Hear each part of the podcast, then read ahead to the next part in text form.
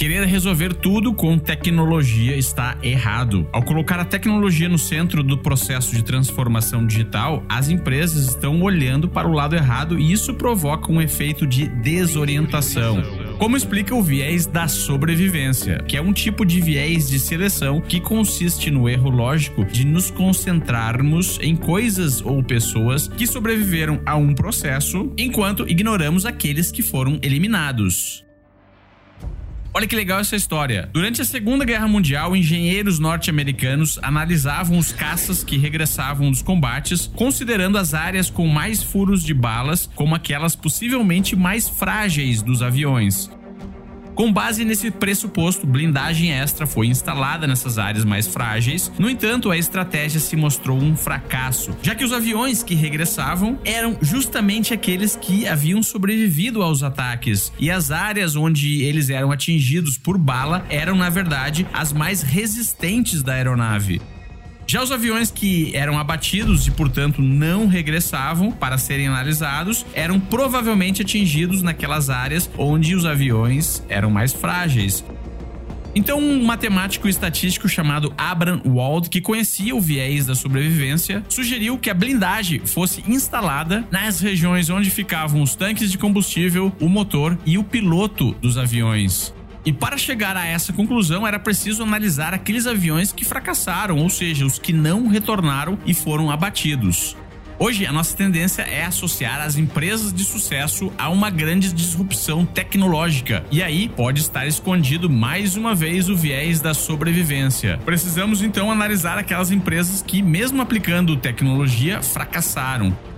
Por que, que elas fracassaram? Será que foi porque elas não estavam gerando valor para a sociedade? Será que a alta tecnologia é o único fator determinante para o sucesso? Será que não estamos deixando de levar em consideração a humanização? Então fica ligado porque está começando mais um episódio do Resumo Cast e você vai aprender a criar riqueza sem gerar miséria com a tecno-humanização. Com mais de 25 milhões de downloads, o Resumo Cast é o maior podcast de livros para empreendedores do Brasil. Prepare-se agora para abrir a sua mente. Nessa tribo, o retorno sobre o investimento do seu tempo é sempre garantido. Fique agora com os hosts Gustavo Carriconde e eu, Renata Libérica.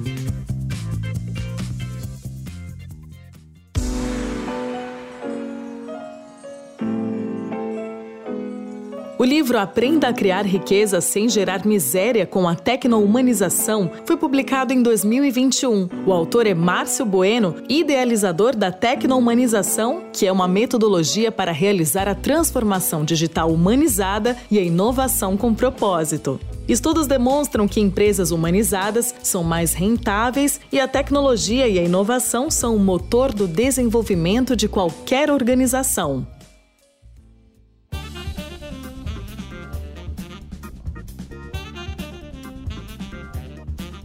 Olá, eu sou Gustavo Carriconde e seja bem-vindo a mais um episódio do Resumo Cast. Sou Márcio Bueno, tecnohumanista, autor, palestrante e trabalho com transformação organizacional.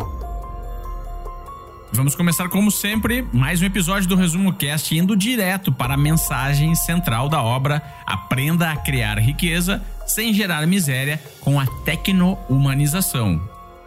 A mensagem central é que é possível construir organizações rentáveis, conscientes e humanizadas, e que existe uma metodologia para isso. A tecnomanização ela é um framework de technology, business and mindset transformation, ou seja, é um framework que trabalha de maneira integrada e sistêmica a transformação digital ou tecnológica a transformação de negócios e a transformação cultural, de mindset da organização. Porque até o momento isso era tratado, e ainda é, tratado de maneira separada, e ao juntar, ao unir essas três coisas, nem sempre o resultado é o esperado. Então, nós criamos uma metodologia que trata isso de maneira integrada e sistêmica para que o resultado seja o melhor possível embora desde o ponto de vista né, comercial, até fonético, é mais, mais fácil falar technology, business and mindset transformation, a gente sempre começa e trabalha a mudança cultural. desde elevação de consciência né, dos, dos executivos, depois a gente constrói, para eles entenderem a necessidade de construir modelos mais conscientes e humanizados, e além do mais, mostrar que isso é possível fazer com a empresa sendo rentável, né? porque ainda tem muita gente que pensa que para você ser rentável, você tem que ser agressivo ou que se você for consciente, humanizado, você vira uma ONG. E isso não é verdade. Então a gente trabalha essa quebra de paradigma, desenha modelos conscientes e humanizados baseados em conceitos de capitalismo consciente, triple bottom line, ESG, uma série de iniciativas que temos, além de ferramentas próprias, e depois a gente aplica a tecnologia para viabilizar esse novo modelo consciente e humanizado. Vamos dar aqui um exemplo de uma empresa é, que nós estamos conversando do setor alimentício, né? É, então, ela trabalha com alimentos processados. E olhando as melhores práticas do mercado, ou indo para o Vale do Silício, ou indo para a Singularity, enfim, para olhando só as melhores práticas, desde o ponto de vista de crescimento, é muito fácil alguém que fez esse tipo de treinamento chegar e falar: olha, aqui tem que investir, e na verdade falaram isso para essa empresa, tem que investir. As pessoas hoje não têm tempo, precisam aumentar a produtividade, é tudo muito corrido e comer ou se dedicar a comer é perder tempo muitas vezes, as comidas muito longas, então assim você tem que investir em tecnologia, em desenvolvimento, em pesquisa, em inovação relacionada a cápsulas. Então aí praticamente fazer uma comida de astronauta, né? Esse é o futuro nós, quando olhamos e conversamos com essa empresa, nossa visão é totalmente diferente. A nossa visão é, puxa vida, se o teu tua matéria-prima são alimentos, por que você não trabalha em desenvolver os teus fornecedores com agricultura familiar, quilômetro zero, né, que eles estejam mais próximos possível de você? A empresa falou, puxa vida, os agricultores familiares normalmente não são tão competitivos quanto os grandes produtores, ok? Aplica a tecnologia para ajudá-los a ser, para treiná-los. Aplica a tecnologia para criar um ecossistema onde esses agricultores familiares se conectem ao grande produtor que faça o escoamento da produção.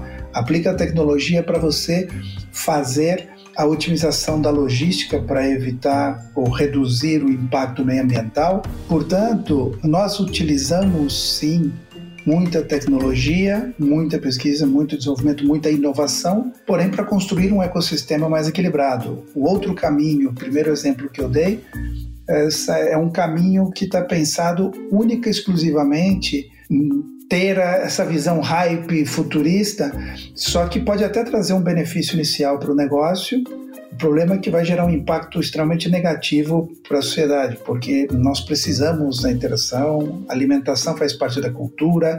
Eu vou destruir postos de trabalho, eu vou destruir uma parte grande desse ecossistema, sem contar os efeitos colaterais, né? Reduzindo essa produção, a produção de alimentos aqui, a gente tem um agronegócio forte, se exporta, ok? Isso faz com que suba o preço para quem não quer comer comida de astronauta. Então, no final, é uma medida que, usando tecnologia em ambas direções, uma busca um crescimento equilibrado de um ecossistema muito mais saudável para todo mundo e a outra busca só o resultado e olhar para o próprio umbigo. Essa é a grande diferença. A tecnomanização faz este caminho de buscar construir riqueza sem gerar miséria. Todos querem uma boa cobertura de celular mas ninguém quer a antena instalada ao lado de casa. Todos querem sombra à porta de casa, uma bonita árvore, mas ninguém quer varrer as folhas que dela caem. Alguém pode explicar como isso seria possível?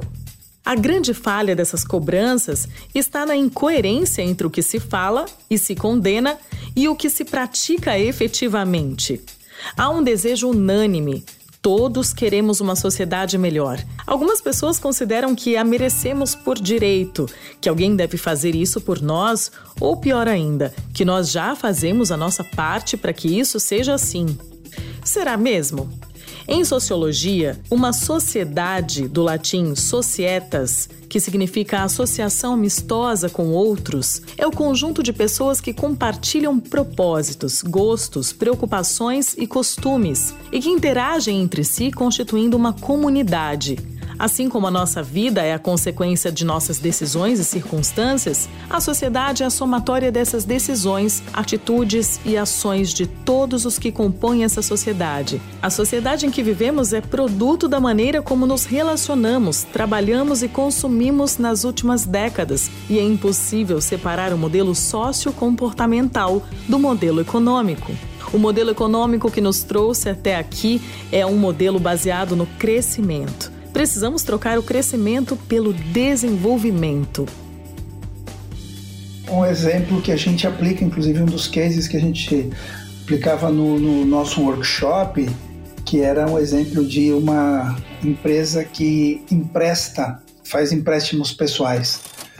Olhando para o mercado como ele atua hoje, né, e principalmente com o conceito que foi amplamente divulgado aí pelos, nos últimos anos pelas startups de que, olha, uma empresa tem que curar a dor do cliente. Na tecnomanização a gente não está de acordo com isso. A gente acha que uma empresa ela deve sim atender a dor do cliente, mas uma empresa consciente humanizada ela procura curar a causa da dor. Então, nesse case, uma empresa que vive de emprestar dinheiro, de crédito pessoal, ela diz que ela está curando a dor do cliente porque o cliente precisa de dinheiro e ela vai lá e empresta. A questão é que quando se cura a dor do cliente ou vive com essa ideia de que eu tenho que curar a dor do cliente, o que a empresa faz é rezar todos os dias para que o cliente tenha dor. E se ele não tem, ela causa, ela cria. Por exemplo, fazendo publicidades, como eu já vi é, em muitos casos, e eu coloco no livro uma empresa que começa a divulgar que você tem que chegar no final do ano, você tem que viajar com a família, você tem que trocar de carro, e se você não puder, não se preocupe, eu te empresto dinheiro. É óbvio, não é tão boazinha assim, né? Cobrando 10% de juros ao mês é fácil.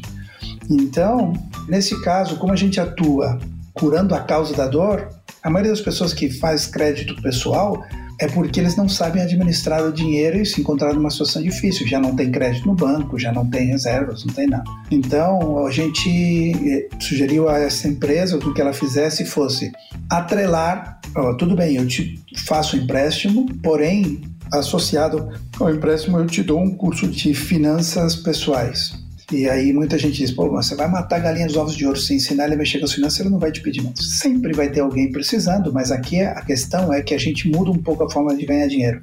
Eu ensino esse cara a poupar, administrar melhor o dinheiro dele, não gastar além do que ele deve, poupar um pouco.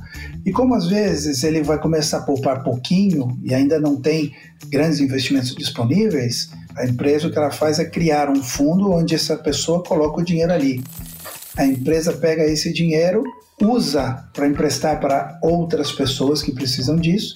Como ela não está usando o recurso próprio, o recurso próprio dela só fica como lastro dessa operação financeira, ela está emprestando dinheiro de terceiros, de, reduz o risco, ela pode cobrar menos juros e ela pode pagar um pouco mais de juros para essa pessoa que colocou o dinheiro aqui com ela, que teria colocado talvez na poupança, que é um investimento muito ruim. Então, todo mundo ganha nesse ecossistema e ela passa, por intermediar isso e tal, ganhar uma porcentagem dessa intermediação. Então, ela ganha um pouquinho no empréstimo, não tão exagerado como é hoje, mas ela também ganha um pouquinho na intermediação e todo o ecossistema melhora. Crescimento versus desenvolvimento. O crescimento está relacionado a indicadores quantitativos. O desenvolvimento é muito mais amplo e qualitativo. Ele representa a aplicação da riqueza gerada pelo crescimento, a forma que é transformada em educação, saúde, cultura e qualidade de vida do ser humano. No caso do setor público, o crescimento de um país é medido pelo Produto Interno Bruto, o PIB ou seja, representa a soma em valores monetários de todos os bens e serviços finais produzidos pelo país. Vamos analisar somente o ponto de vista de crescimento, tomando a China como exemplo. Se ela continuar crescendo como cresceu na última década, teríamos duas Chinas antes de 2030. O problema é que não cabem duas Chinas no planeta. Não haveria nem clientes para duas produções chinesas. Sem contar que, para a produção chinesa poder continuar crescendo a esse ritmo, seria necessário canibalizar e transferir a produção de outros países para a China, o que geraria desemprego local em diversas regiões e todas as demais consequências negativas associadas. É óbvio que não podemos manter as produções locais por imposição. Temos que buscar a melhoria da competitividade do país e, desde o ponto empresarial, sermos responsáveis não somente com o resultado econômico, mas também com o impacto social. No caso das empresas, os indicadores de crescimento são faturamento e lucro. E qual o caminho que as empresas encontraram para crescer? a transformação digital, aplicar a tecnologia para reduzir custos, otimizar processos, melhorar a experiência do cliente, aumentar o alcance geográfico e as vendas. Essa transformação digital só acelera o colapso econômico e social e não pela tecnologia em si, mas por parte de uma premissa equivocada e perversa eu sou contra as receitas de bolo, né? Aquelas consultorias que tem uma receitinha de bolo que chega na empresa e fala assim: olha, para resolver o teu problema a gente tem que fazer passo A, B, C. E se parte né, desses passos, a empresa já tem, desses passos que nessa receitinha de bolo a empresa já tem construído, joga fora e faz do jeito que eu estou falando, porque senão eu não garanto que vai funcionar. Porque essa, muitas empresas de consultoria vivem única exclusivamente de vender oral, então ela quer maximizar a venda de oral. No nosso caso, a gente criou um framework de direcionadores. Desses direcionadores a gente dividiu em três níveis, né? Então são ali o nível cultural, o nível organizacional e o nível operacional. São quatro por níveis. Tem um obrigatório, um que é mandatório cada nível e os outros são opcionais, precisam ter aí dois de três para uma empresa ser considerada tecno-humanizada. E esses direcionadores, ah, a gente simplesmente o que a gente faz é olhar, analisar a empresa, um diagnóstico de cada direcionador desse, ver como ela está. Se ela cobrir já tiver ok, check e beleza, a gente vai para o próximo.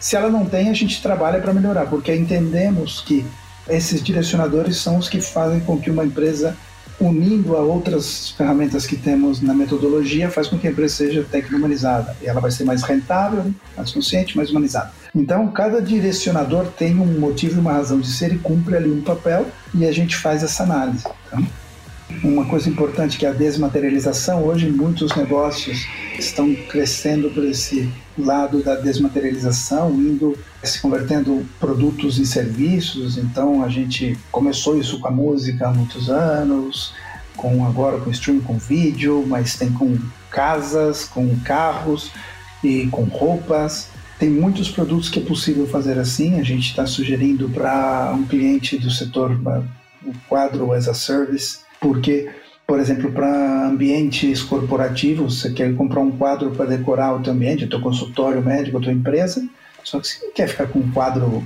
15 anos porque enjoa. Então, a cada tempo você trocar, então você paga uma mensalidade, eles vão girando os quadros. Tá? Então, só que não é todos os negócios que encaixam nesse tipo de, de direcionador. Né? Por exemplo, existem situações, se você vende prótese se você vende procedimentar e tal, você não pode vender como serviço, alugar, devolver.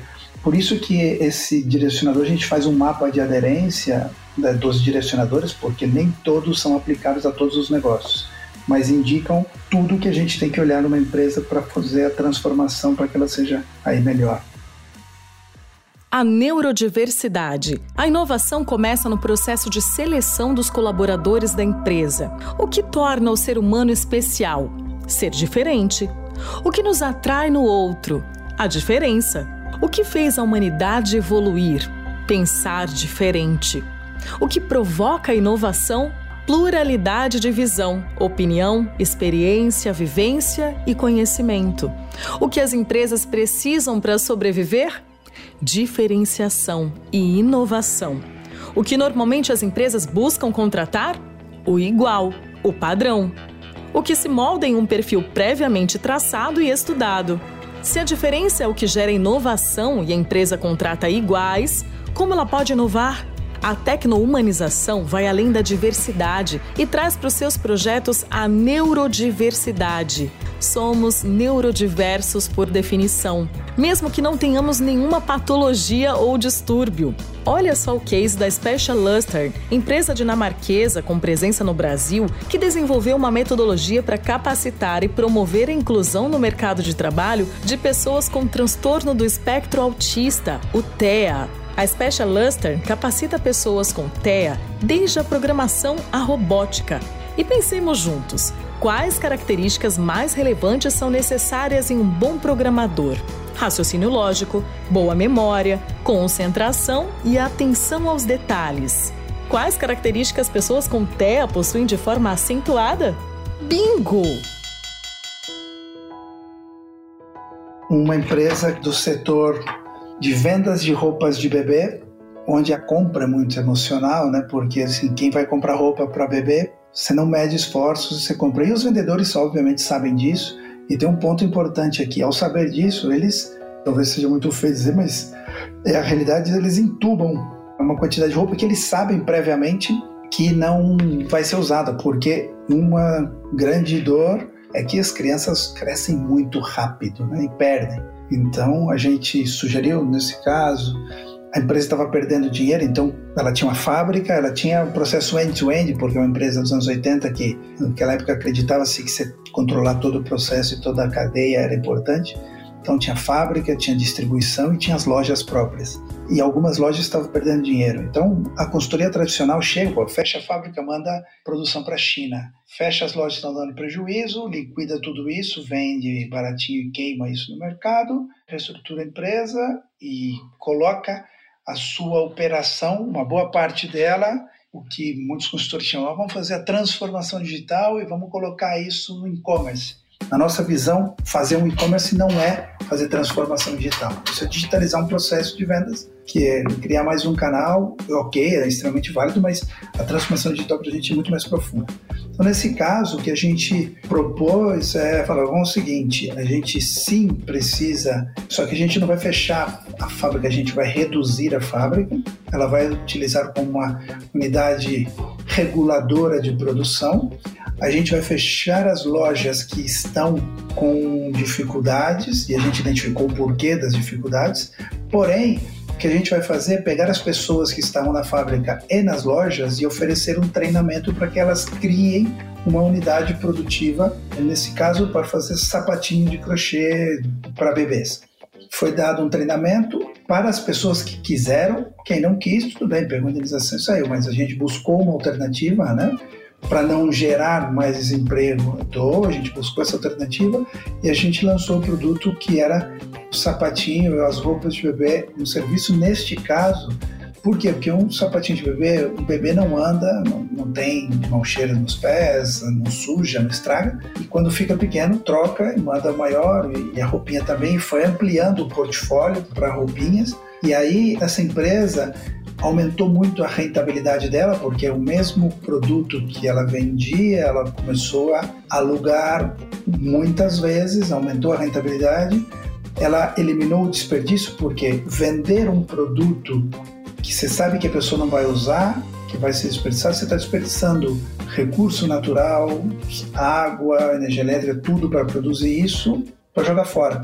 Né? É, agora, com esse novo modelo, a gente reduziu impacto ambiental, reduziu o impacto social, a gente democratizou, que é o segundo direcionador, porque o ticket diminui quando você faz as a service, e a gente fez com que a empresa fosse mais rentável, resolver os problemas e criou um ecossistema produtivo sem querer se livrar do problema de mandar as pessoas embora sem saber o que fazer com elas.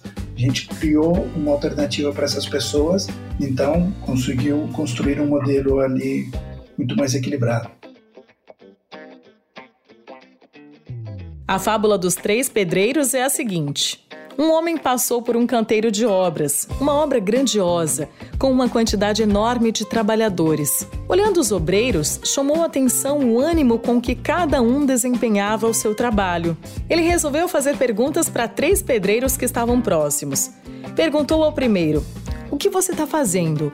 O pedreiro respondeu: Estou assentando tijolos caminhou uns passos e fez a mesma pergunta ao segundo. O que você está fazendo? O senhor lhe disse: Estou erguendo uma parede.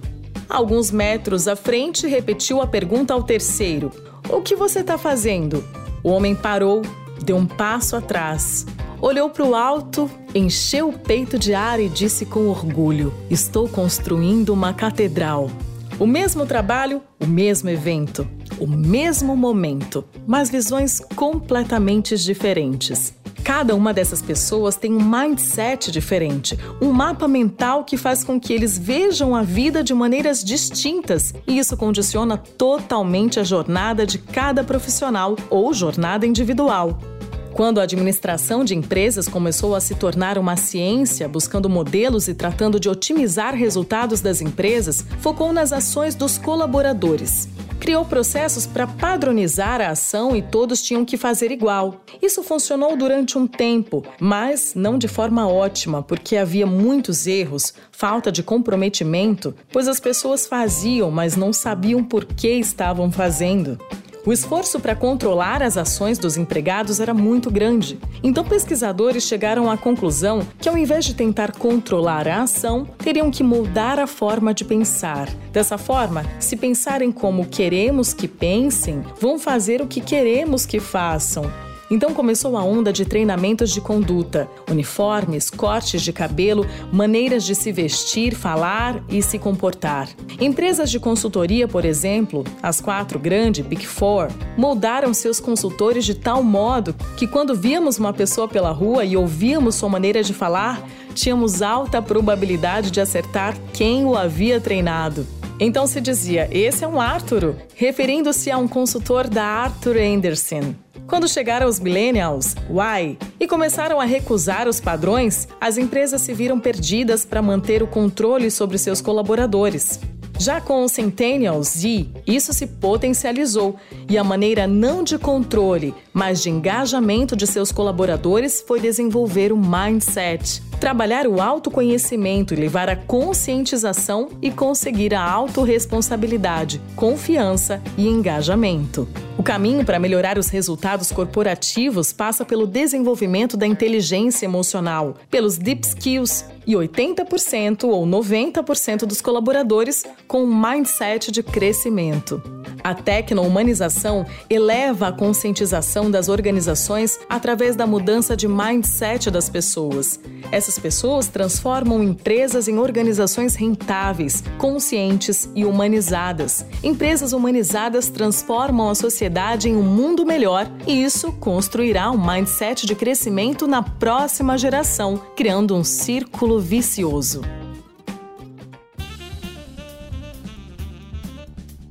Para quem é esse livro?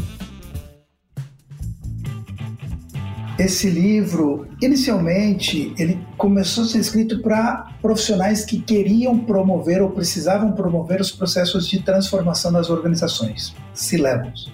Ao longo da, da escrita, o feedback que eu fui recebendo de algumas pessoas próximas e até dos workshops que a gente fazia, que está baseado na metodologia, foi de profissionais que ou queriam promover ou queriam entender os processos de transformações que estavam acontecendo para saber como eles seriam impactados e como eles poderiam atuar e reagir. Portanto, aí dependendo do olhar do leitor, ele pode utilizar isso para promover a tecnomanização e a transformação tecnológica, transformação de negócio, transformação cultural nas empresas, ou ele pode entender o que vai acontecer, o que está acontecendo nas empresas e como ele pode se posicionar.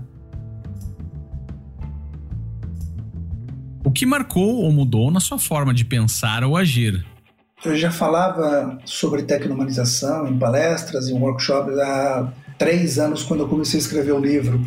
Então já estava relativamente maduro é, o conceito na minha cabeça e a aplicação em empresa, a gente foi ajustando, mas ao sentar e escrever um livro, isso se concretizou, se materializou de uma forma que não havia acontecido nem nas consultorias e nem nos treinamentos. E isso fez com que eu entendesse a responsabilidade que é você colocar isso num livro que vai ficar aí como legado e fica para posteridade, a responsabilidade que se tem ao escrever isso. Então, mudou a minha percepção da importância e aumentou, se cabe, a responsabilidade de levar essa metodologia para o mercado.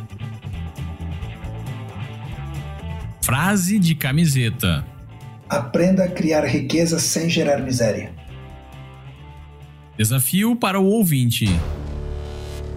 Pessoal, eu tenho agora um desafio para vocês. Eu gostaria que vocês mandassem para a gente empresas que tenham transtorno dissociativo corporativo. Se você quiser saber o que é, eu vou dar alguns exemplos, tá? Quantas empresas a gente conhece que, por exemplo, tem ISO 14001 e terceiriza a empresa de limpeza sem os treinamentos adequados em função de custo, etc. Aí a pessoa da limpeza não utiliza os recipientes para separação de resíduos e joga todo o lixo no mesmo lugar. Esse é um problema. Por exemplo, Outro transtorno dissociativo corporativo. Empresas que estão na lista das Great Place to Work, mas avalia se é mais barato contratar as pessoas com necessidades especiais, que exigem a lei, ou pagar a multa que o governo cobra em caso de não cumprir. Empresas que estrangulam seus fornecedores exigindo um prazo de pagamento completamente incompatível com o tipo de negócio realizado empresas que oferecem treinamentos para passar em auditorias e não trabalham na transformação real da forma de trabalhar. Então, percebem, isso são empresas que têm um transtorno dissociativo. Eu não estou me referindo ao walk the talk, sim empresas que tomam decisões que geram um impacto negativo na sociedade e elas exigem que os outros não cometam esse mesmo impacto, mas elas sim comete. E ela, às vezes, dissocia o impacto gerado da forma de atuar dela. Ela reclama do problema que isso gera sem reconhecer que ela mesma está gerando esse problema com as decisões. Então, tragam exemplos para a gente. A gente vai interagir com vocês aqui, vai comentar, dizer se está alinhado ou não, se a gente conhece esse tipo de coisas ou não. Será muito bem-vindo a participação de vocês aqui.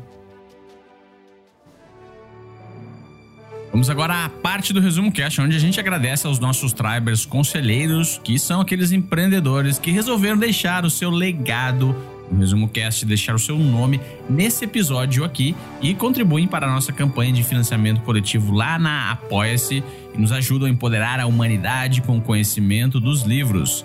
Esse é o Hall da Fama do Resumo Cast e estão nele o Guilherme Beco, Cláudia Inaba, Jaime Oide, Francisco Felinto da Silva Júnior, Regiane Salateu, Simone Pons, Túlio Severo Júnior, Francisco De Bierne, Ronaldo Miguel, Henrique Sanabio Vilela, Pedro Muschitz, Gustavo José de Luna Campos e Alexandre Nepomuceno de Almeida. Quer se tornar um Triber conselheiro do Resumo Cast e nos ajudar a empoderar a humanidade com o conhecimento dos livros? Vá lá em resumocast.com.br barra apoia-se e você também pode entrar no Clube do Livro do Resumo Cast, onde os Tribers do Resumo Cast se encontram semanalmente em imersões em grandes livros para empreendedores. O Clube do Livro vai te ajudar a melhorar a sua capacidade de fazer sínteses e resumos, melhorar a sua oratória, te ajudar a perder o medo de falar em público, te ajudar a reter as ideias de grandes livros para empreendedores, além de proporcionar um networking com a tribo do Resumo Cast. Olha, foi realmente muito gostoso, muito agradável o bate-papo, essa troca. Eu espero que o teu público goste do conceito, tanto quanto eu gostei de participar e gostei de escrever e, e, criar essa metodologia. É sempre bom ter a oportunidade de trocar ideias, trocar informação e compartilhar, porque eu acho que a única forma da gente crescer e evoluir é compartilhar informação e conhecimento. Quem tiver interesse em aprofundar, em conhecer a metodologia da tecnologização, pode acessar meu site, é www.bensky.net Pense que é o B de bola, E de escola, S de sapo, N de navio e K de quilo.net. Para adquirir o livro, pode adquirir também na loja.bensky.net ou na Amazon, mas a gente tem aí a loja própria, que se você escrevendo e aí comentando que é do Resumcast, a gente manda aí uma dedicatória com o maior carinho para vocês. E o resumo cast de hoje fica por aqui. Eu te vejo semana que vem com mais um grande livro para empreendedores. Deixe a sua avaliação no iTunes da Apple ou no seu aplicativo de podcasts.